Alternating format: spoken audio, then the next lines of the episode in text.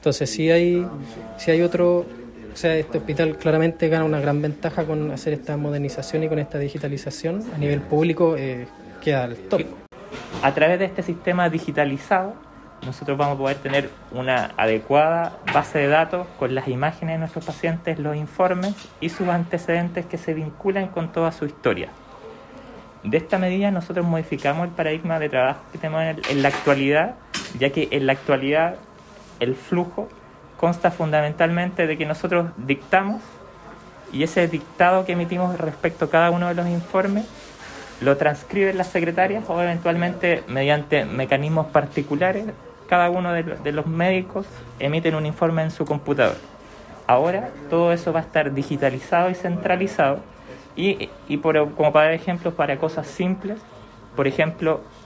yo a través de ese micrófono que está ahí voy a dictar y directamente ese dictado se va a transcribir en el equipo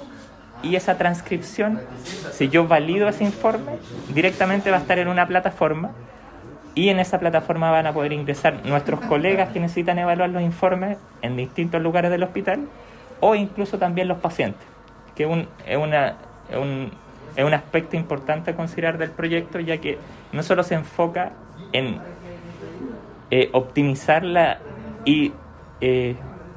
magnificar y aumentar la velocidad en la cual los clínicos obtienen sus informes, sino que también los pacientes, sin tener que asistir al hospital, por ejemplo, les podemos entregar un código o un número de acceso y van a poder eh, ver sus informes desde sus casas. ¿ya?